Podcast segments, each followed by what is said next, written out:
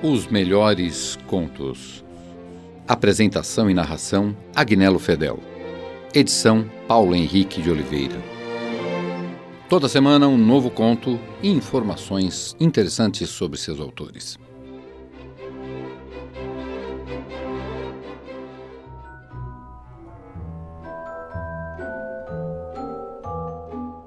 Stephen Crane foi um jornalista e escritor naturalista americano nascido em Newark, Nova Jersey, em 1871, e deixou uma obra literária de tal qualidade que foi considerado um dos principais escritores dos Estados Unidos no século XIX, além de ter sido o impulsionador do naturalismo que caracterizaria grande parte da narrativa naquele país no século seguinte.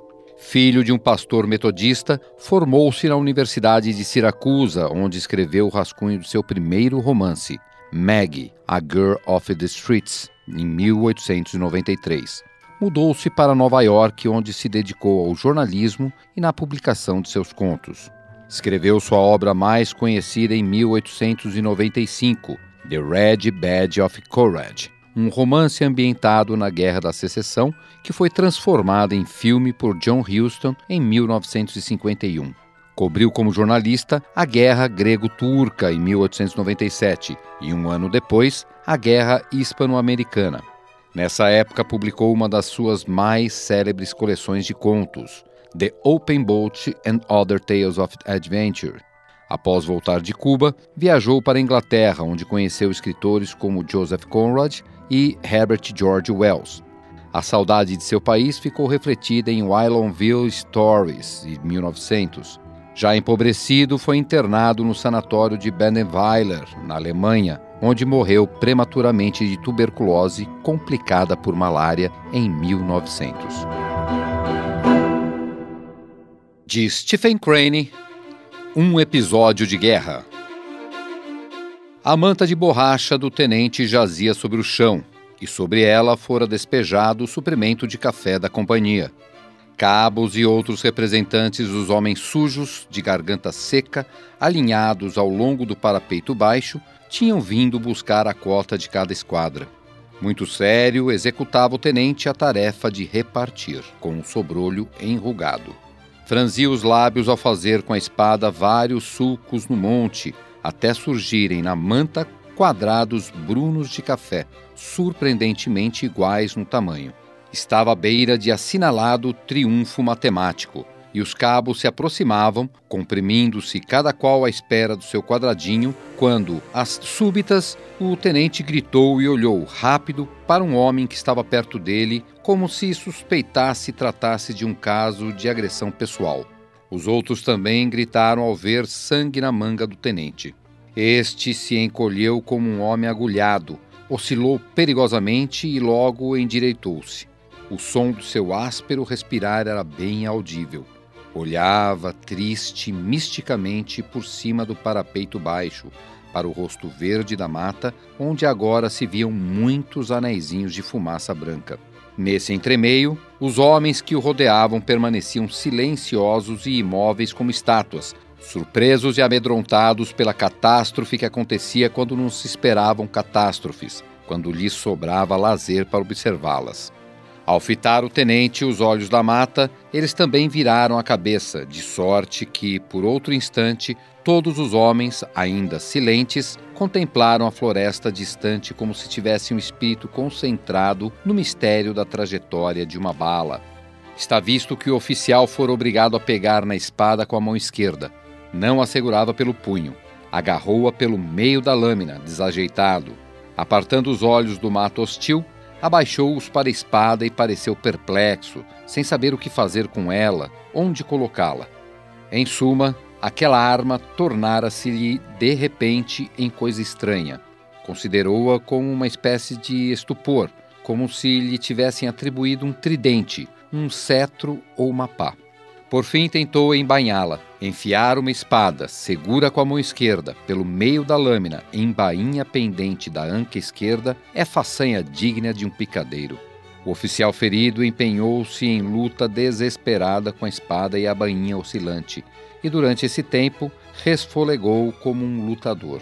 Nesse instante, porém, os homens, os espectadores, despertaram das suas petrificadas atitudes e adiantaram-se, solícitos.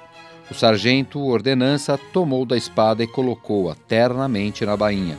Enquanto isso, nervosamente inclinado para trás, não permitiu sequer que o seu dedo roçasse o corpo do tenente. Um ferimento confere estranha dignidade ao portador. Os homens válidos refugam a nova e terrível majestade. Dir-se-ia que a mão do homem ferido está sobre a cortina posta diante das revelações de toda a existência o significado das formigas, dos potentados, das guerras, das cidades, da luz do sol, da neve, de uma pena que se desprende da asa de um pássaro, e a sua força esparge radiância sobre a forma ensanguentada, fazendo com que os outros homens compreendam às vezes que são pequenos. Os camaradas afrontaram-no com grandes olhos pensativos, Demais disso, receiam vagamente que o peso de um dedo sobre ele possa derrubá-lo de cabeça para baixo, precipitar a tragédia, arremessá-lo incontinente ao sombrio e cinzento desconhecido. E por isso mesmo, o sargento ordenança, enquanto embainhava a espada, inclinava-se nervoso para trás. Outros houve que ofereceram assistência. Um, tímido, apresentou o ombro e perguntou ao tenente se não queria apoiar-se nele, mas o oficial dispensou com gesto pesaroso. Tinha a expressão de quem se sabe vítima de terrível moléstia e compreende o próprio desvalimento. Tornou a olhar por cima do parapeito baixo para a floresta e logo, voltando-se, guiou de espaço para a retaguarda. Segurava com ternura o punho direito na mão esquerda, como se o braço ferido fosse de vidro muito frágil. E os homens, em silêncio, afitaram os olhos na mata, depois no tenente que partia, depois na mata, depois no tenente. Ao desebeirar-se da linha de combate, o oficial ferido pôde ver muitas coisas que, como participante da luta, lhe eram desconhecidas. Viu um general montado num cavalo preto a contemplar, por cima das linhas da infantaria azul, as matas verdes que lhe encobriam os problemas. Um ajudante galopou furioso, deteve a montaria de repente, saudou e apresentou um papel. Era, por milagre, exatamente como num quadro histórico. À retaguarda do general e do seu Estado-Maior, um corneteiro, dois ou três ordenanças e o porta-estandarte da unidade, todos montados em cavalos frenéticos, lidavam como escravos para manter as suas posições, preservar os seus respeitosos intervalos, ao passo que os petardos estrondeavam no ar perto deles e lhes obrigavam os corcéis a furiosas e palpitantes gabriolas. Uma bateria, massa tumultuosa e cintilante, volteava para a direita. O selvagem percutir dos cascos, os gritos dos cavaleiros a despedir brados de censura e elogio, de ameaça e encorajamento, e por fim, o troar das rodas, o obliquar dos canhões cintilantes forçaram o tenente a uma pausa concentrada. Movia-se a bateria em curvas que sacudiam o coração Fazia altos tão dramáticos quanto o espatifar-se das ondas sobre as rochas, e quando se atirou para frente, aquele conjunto de rodas, alavancas e motores constituía formosa unidade, como se fosse um petardo. O seu som era um coro de guerra que atingia as profundezas da emoção humana. Segurando ainda o braço como se fora de vidro, Quedou-se o tenente a observar a bateria até que se lhe perderam todos os pormenores, exceto as figuras dos cavaleiros que subiam e desciam e brandiam chicote sobre a massa negra. Mais tarde voltou os olhos para a batalha, onde o tiroteio estalidava às vezes como rajadas de guerreiros, às vezes crepitava com exasperante irregularidade e reverberava às vezes como trovão. Viu a fumaça que acendia em espirais e viu multidões de homens que corriam e aplaudiam, ou permaneciam nos lugares e continuavam atirando a distância inescrutável. Topou com alguns extraviados que lhe ensinaram como encontrar o hospital de campanha, descrevendo-lhe a exata localização. Em realidade, aqueles homens que já não tomavam parte da batalha sabiam mais dela do que os outros. Referiam as ações de cada unidade, de cada divisão, as opiniões de cada general. Carregando o braço ferido para a retaguarda, o tenente considerou-os pasmado. À beira da estrada, uma brigada, fazendo café, tagarelava como um internato de meninas. Vários oficiais se aproximaram e interrogaram-no a respeito de coisas que ele ignorava. Um deles, vendo-lhe o braço, pôs-se a estranhá-lo. Ô Messa, não é assim que se faz. Você precisa dar um jeito nisso. Apropriou-se do tenente e da ferida do tenente. Cortou a manga e deixou exposto o braço, cujos nervos todos estremeciam ao seu toque. Amarrou o lenço sobre a ferida sem parar de ralhar. O seu tom faria crer a quem o ouvisse que ele tinha o hábito de ser ferido todos os dias. O tenente inclinou a cabeça, sentindo em sua presença que não sabia ferir-se corretamente. As baixas tendas brancas do hospital agrupavam-se à volta da velha escola. Ali havia singular comoção. No primeiro plano, duas ambulâncias tinham as rodas encravadas no tijuco fundo. Os cocheiros lançavam a culpa disso a torto e a direito, gesticulando e vituperando ao mesmo passo que das ambulâncias, atestadas de feridos, subia um gemido ocasional. Interminável multidão de homens envoltos em ataduras ia e vinha.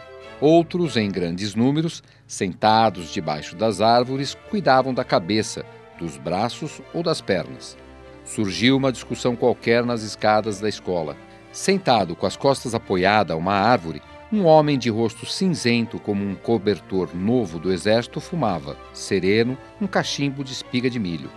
O tenente teve ganas de correr para ele e informá-lo que estava morrendo. Atarefado, o cirurgião passou pelo tenente. Bons dias, saudou com um sorriso amistoso. Logo reparou no braço do tenente e o rosto se lhe alterou de pronto. Vamos dar uma olhada nisso. Parecia repentinamente possuído de grande desprezo pelo tenente. A ferida, sem dúvida, rebaixava o tenente a um plano social muito reles, e o médico gritou impaciente: Mas afinal, quem foi o cretino que amarrou desse jeito?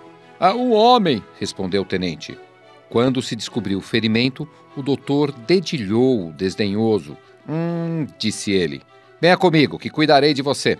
Com o mesmo desdém na voz, diria, com certeza: Você terá de ir para a cadeia. O tenente mostrara-se muito dócil, mas agora se lhe acarminhou o rosto e ele cravou os olhos nos do cirurgião. Ah, acho que não quero que o amputem, declarou. Que bobagem, homem! Bobagem, bobagem, bobagem! gritou o médico. Venha comigo, não vou amputá-lo. Venha, venha, não seja criança, não chore.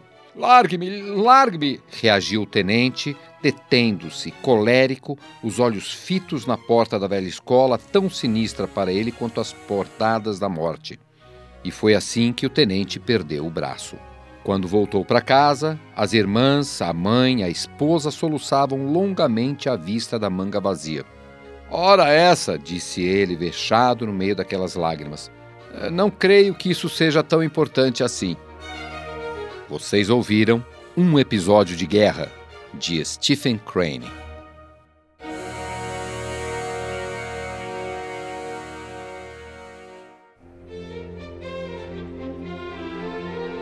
Os melhores contos. Apresentação e narração: Agnello Fedel. Edição: Paulo Henrique de Oliveira. Toda semana um novo conto e informações interessantes sobre seus autores.